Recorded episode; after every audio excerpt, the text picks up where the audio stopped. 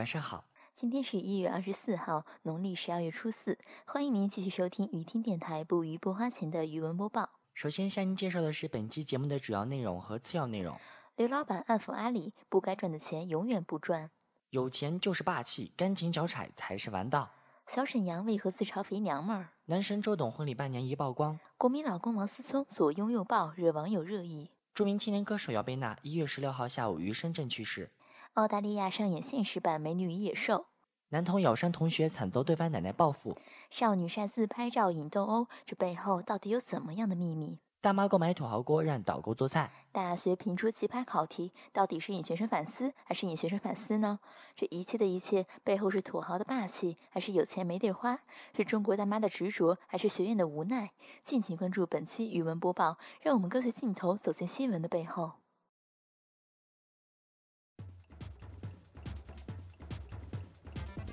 大家好，我是有点呆、有点萌的主持人 Demo。我是吃瓜子不吐壳，吃葡萄不吐皮，吐词有点不清的主持人新顾。临近新年，各大公司都在进行各种各样的年会。我台吃货小编帽儿娃近日就吃的是满心欢喜，吃完还不忘拿一包。而舞台最爱商品的花小妹近日也给我们带来了最新消息。消息称，京东近日在北京工业大学体育馆召开年会，年会上顶级大 boss 刘老板发表演讲说道，在未来，京东销售要破万亿。员工要超过六十万，要做真正的中国国民企业。销售收入破万亿，可绕地球多少圈？擅长八卦的刘老郭也在现场给我们发出最新报道。据悉，刘老板在年会中说道：“我们还可以有挣钱的方式，只要睁一只眼闭一只眼，让卖水货和假货的商家大量入驻京东，我们可以赚取利润。”有人说，水货假货为什么赚钱？卖真的假的，不是都是一样的扣点吗？假货和水货怎么带来额外利润呢？我告诉大家，假货、水货除了给平台提供扣点之外，给平台带来更大的利益和价值，是会购买你的广告。从水货、假货商家上，平台可以赢取巨额的广告费。正品行货的阿迪卖家能买得起你的广告吗？他没有利润买平台广告。我们京东人的价值观，永远把假货、水货当做天敌，是我们的死敌，不惜一切代价。我们平台不卖假货、水货，实际上就是捍卫我们京东人的价值。如果把他们放进来，我们瞬间可以赚很多钱。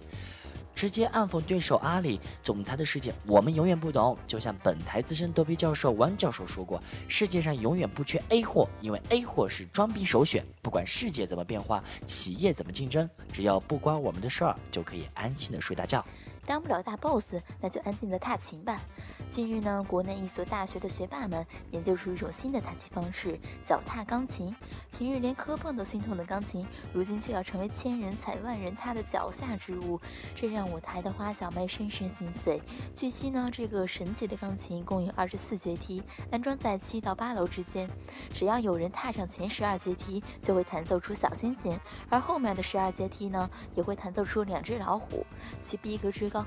完全超过我台逼格，而这神奇的楼梯造价只需七百元左右。如此便宜优惠的价格，我台湾教授发出倡议应大力推广，并表示从此不用担心拥挤事故的发生。等一会儿插播一段广告，大家千万不要走开，广告之后更精彩。亲爱的，你会唱小星星吗？不会哎。那我教你好了。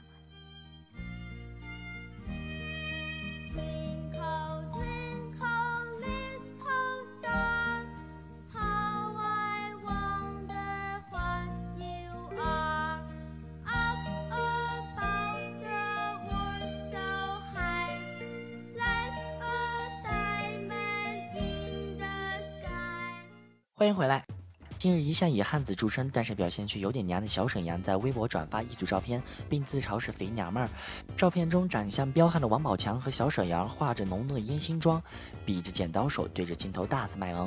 对此，网友纷纷表示，这组照片简直是神一般的存在，让大家又找到贾玲神秘失踪多年的亲姐姐。对此，我台贾玲的资深粉丝花小梅说。曾经我以为我家妞是大美女，可到了今天我才发现，原来我家妞还真是一个美女。她同时也提醒各位朋友们，看好自家孩子，别出门给吓坏了。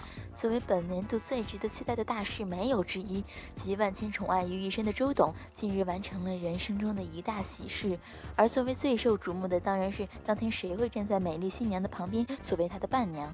而把明星私生活当做终身大事的狗仔队，近日也挖到了这场世纪婚礼的伴娘名单。名单显示，台。台湾女星孙瑞和昆凌的闺蜜方志友将会作为这场幸福的见证者。对此，我台花小妹也是在家哭了好多遍啊，好多遍。有人结婚幸福，也有人关街幸福。国民老公王思聪近日在澳门以二神秘女子关系时被拍。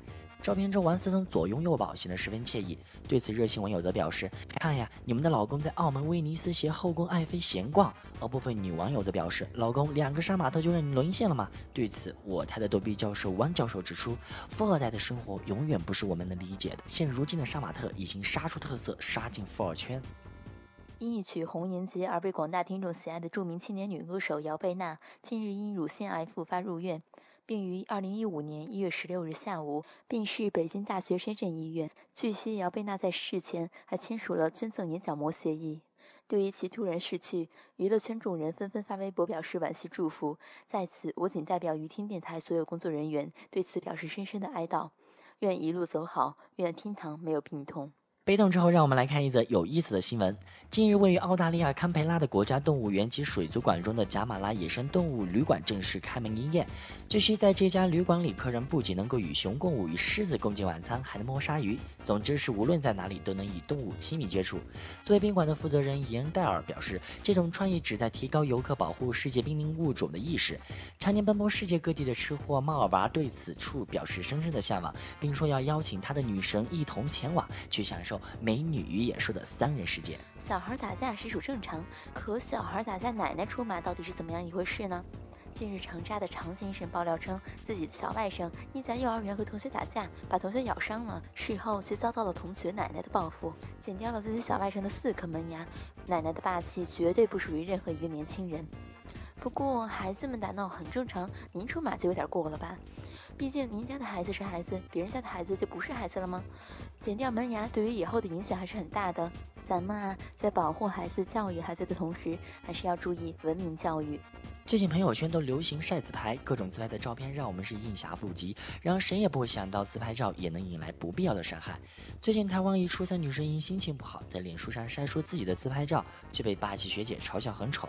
双方因此在脸书上互呛，最后约定在火车站见面谈判。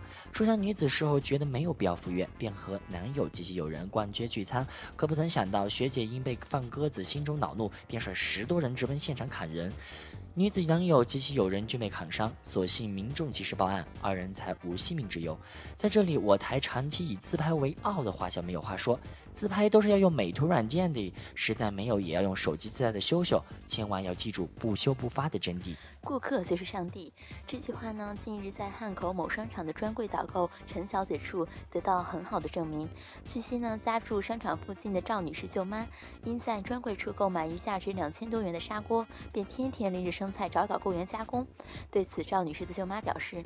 我花了这么多钱，就应该得到相应的服务。而作为导购的陈小姐则表示，只要自己能做到的，就一定会为顾客提供令他们满意的服务。在这里，我不得不说，这才是中国好导购和中国好大妈的典范啊，有木有？